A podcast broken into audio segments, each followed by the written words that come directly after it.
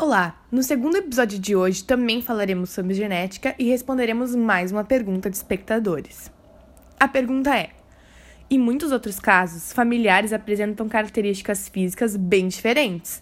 No caso do bebê que aparece na foto da página ao lado, como você explicaria o fato de ela ter nascido com a pele clara, sendo filha de pais negros? Bom, isso acontece devido a uma mudança em seu gene, uma condição genética chamada albinismo pois nem sempre as características transmitidas são as mesmas.